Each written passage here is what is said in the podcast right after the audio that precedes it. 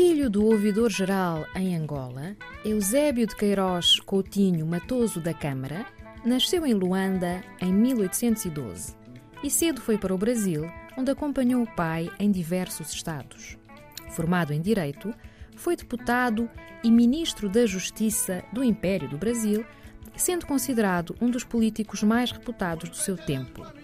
Eusébio de Queiroz ficou célebre pela autoria da lei que proibiu o tráfico de escravos africanos para o Brasil em 1850.